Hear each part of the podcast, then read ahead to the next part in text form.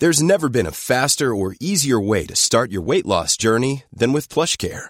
PlushCare accepts most insurance plans and gives you online access to board-certified physicians who can prescribe FDA-approved weight loss medications like Wigovi and Zepbound for those who qualify. Take charge of your health and speak with a board-certified physician about a weight loss plan that's right for you.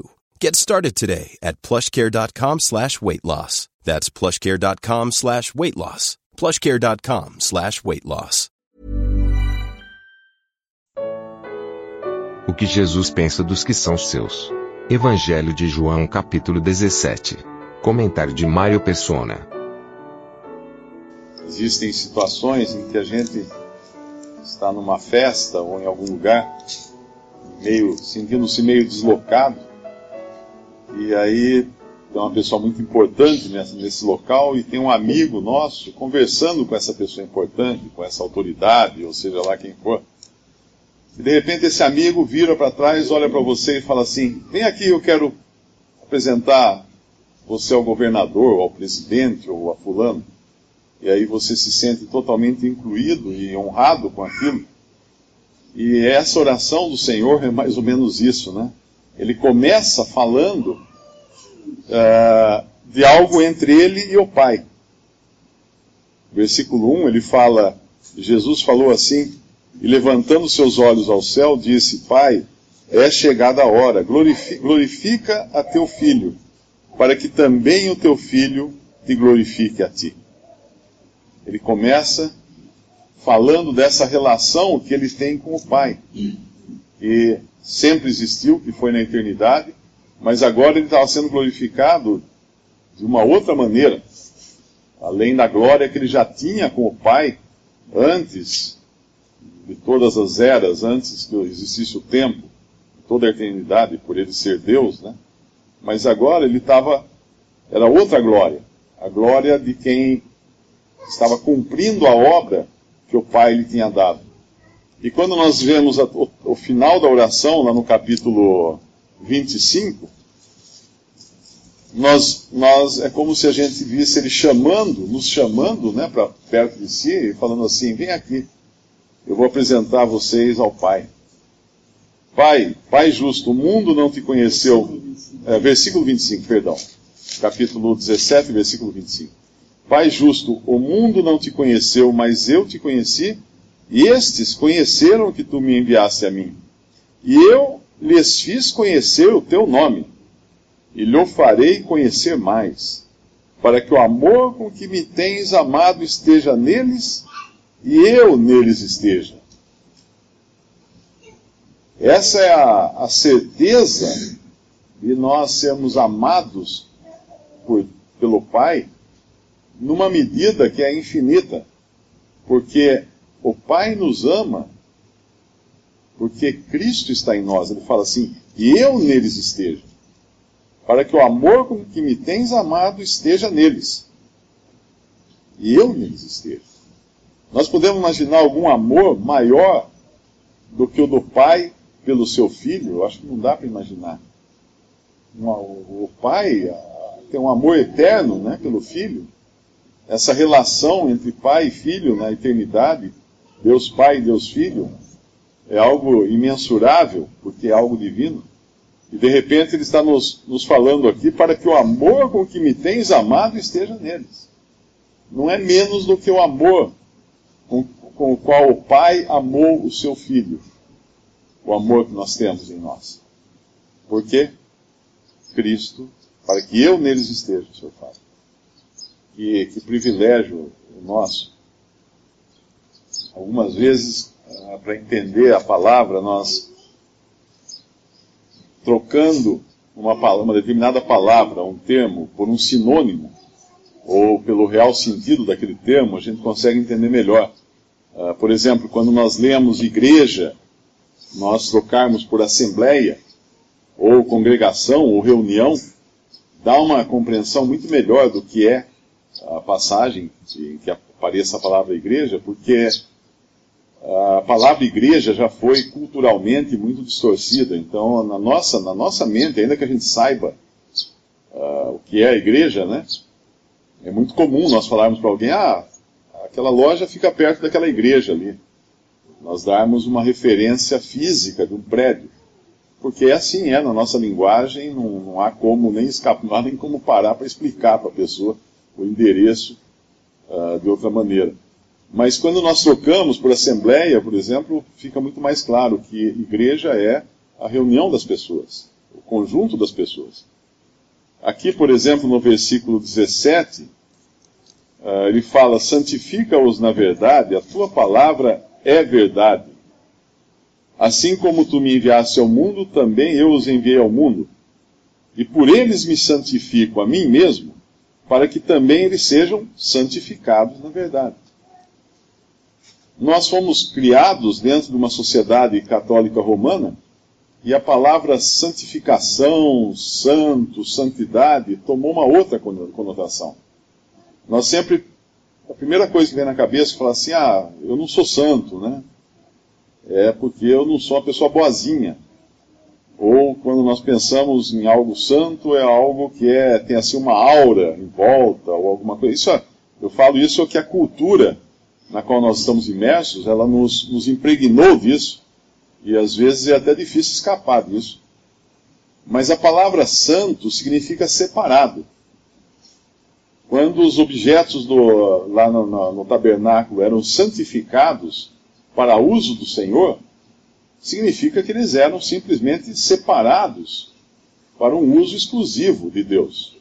Não é que os objetos em si tivessem alguma aura alguma força, algum poder, ou eles foram canonizados para ficarem objetos santos. Nada disso. Eles foram separados para Deus. Nós somos santos porque nós fomos separados para Deus. Nós somos comprados do, do mundo, né, tirados do mundo para Deus. Hoje o cristão é santo, porque ele é separado para Deus. Isso não é, não é equivalente a ele ser bonzinho, mas ele é separado para Deus. Ainda que às vezes nós não andemos em separação, em santidade prática, né, nós temos a santidade absoluta. Nós, nós estamos 100% santificados ou separados para Deus. E aqui nesse versículo, se nós trocarmos a palavra santificar, o verbo santificar, por separar, uh, dá um sentido melhor para entender. Versículo 17: Separa-os na verdade.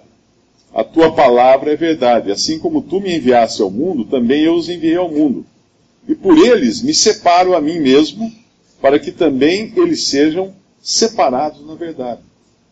Isso nos fala muito mais de uma, de uma esfera de santidade ou de separação na qual nós estamos incluídos, assim como o Senhor Jesus estava incluído quando ele andava aqui. Essas são as três vezes que ele ora para que sejam um, né? No versículo 11, Eu já não estou mais no mundo, mas eles estão no mundo e eu vou para ti. Pai Santo, guarda em teu nome aqueles que me deste, para que sejam um, assim como nós. Essa é a unidade em comunhão com o Filho e com o Pai. Isso nós temos, é intrínseco ao fato de, de sermos cristãos e termos sido salvos. E depois essa de unidade prática, né, que o Peixe falou, no versículo, quando ele roga de novo, é 21, né? 21. Para que todos sejam um, como tu, ó Pai, o és em mim e eu em ti, que também eles sejam um em nós, para que o mundo creia que tu me enviaste. Mesmo apesar do fracasso do homem, essa unidade ainda é uh, percebida. Porque para o incrédulo, ele percebe um crente. Independente de onde esse crente congregue ou uh, que língua ele fale, ele percebe um crente. Eu, eu me lembro que antes de eu me converter, eu sempre pegava, eu ficava até tarde da noite em Santos, aí pegava um barquinho que atravessava o Guarujá, que eu morava lá, e era um horário que saía um, um grupo de, de jovens cristãos, de alguma igreja próxima ali, e eu invejava a alegria deles, porque eles entravam no, no barquinho, iam conversando, abria a Bíblia, citava versículos, e eu olhando aquilo seco, né, completamente seco, sem Cristo, né, vendo aquilo, falando assim, o que, que esses caras têm que eu não tenho? O que, que eles têm? Eu nunca, nunca tinha entendido realmente aquilo. E o mundo vê, né, apesar de todas as divisões, todas as coisas, que muitas vezes são muito mais notórias para quem está dentro da casa do que quem está fora, mas o mundo percebe quando um cristão é um cristão. Eu digo isso quando uma pessoa é realmente convertida. Tem alguma coisa nela. E uh, acho que todos aqui já passaram por essa experiência de alguém falar assim, alguma coisa aí com você que eu queria entender o que é isso daí. Porque é uma coisa que Deus faz, não, não somos nós. Às vezes a gente está andando tão errado até se surpreende, né? Com, de alguém ainda perceber uma gota de cristianismo na nossa vida. E, mas é, o Espírito Santo está ali, o Senhor fez a obra. E a terceira vez que ele roga é essa também, que o irmão falou, né? Que, uh, que é futura ainda. Quando todos vão, todos vão, vão perceber, quando fala assim, para que o mundo conheça que tu me enviaste a mim, e que os tens amado, a eles como me amas e tens amado a mim. Versículo 23. Para muitos, no final, será tarde demais, quando eles perceberem que Deus amou a Cristo, que o Pai amou o Filho e o Filho tem a sua noiva que ele amou. Para muitos será tarde demais, quando o Senhor Jesus vier para reinar. E que terrível dia para aqueles que realmente deixaram passar essa, essa oportunidade, né? Mas que bênção para nós quando nós vemos o Senhor Jesus orando, né, por nós. Eu estava lendo esse versículo hoje, até pus no Facebook esse versículo uh, 20. Eu escrevi, eu, eu descobri que o Senhor Jesus orou por mim há dois mil anos. Não rogo somente por esses, mas também por aqueles que pela sua palavra hão de crer em mim. Ele orou por cada um de nós aqui há dois mil anos, quando nós não existíamos. Ele orou por nós. Outro dia eu estava arrumando umas coisas lá, da, umas caixas de documentos da minha mãe, e eu achei um envelope, eu nunca tinha visto aquilo, nem minhas irmãs sabiam daquilo também, depois eu falei para elas. Cheio de papelzinho cortadinho assim, rasgados, tirados de pedaços de papel de pão, pedaços de caderno. E em cada um deles tinha uma oração, assim, pedindo por alguém, eu, minhas irmãs, meus, meus filhos, minha, meus sobrinhos, meu pai, minha mãe orando por alguma necessidade daquele momento, alguma doença que a gente estava passando, algum problema que estava passando. Ela anotava no papelzinho, uh, pedindo a Deus por cuidar daquilo. E é uma sensação tão, tão gostosa quando você descobre que a, que a minha mãe orou por mim, eu nem sabia que ela estava orando, mas ela estava orando, e ela anotou essas orações. E aí você imagina o que é descobrir nesse papelzinho aqui do versículo 20, que o Senhor Jesus orou por nós há dois mil anos.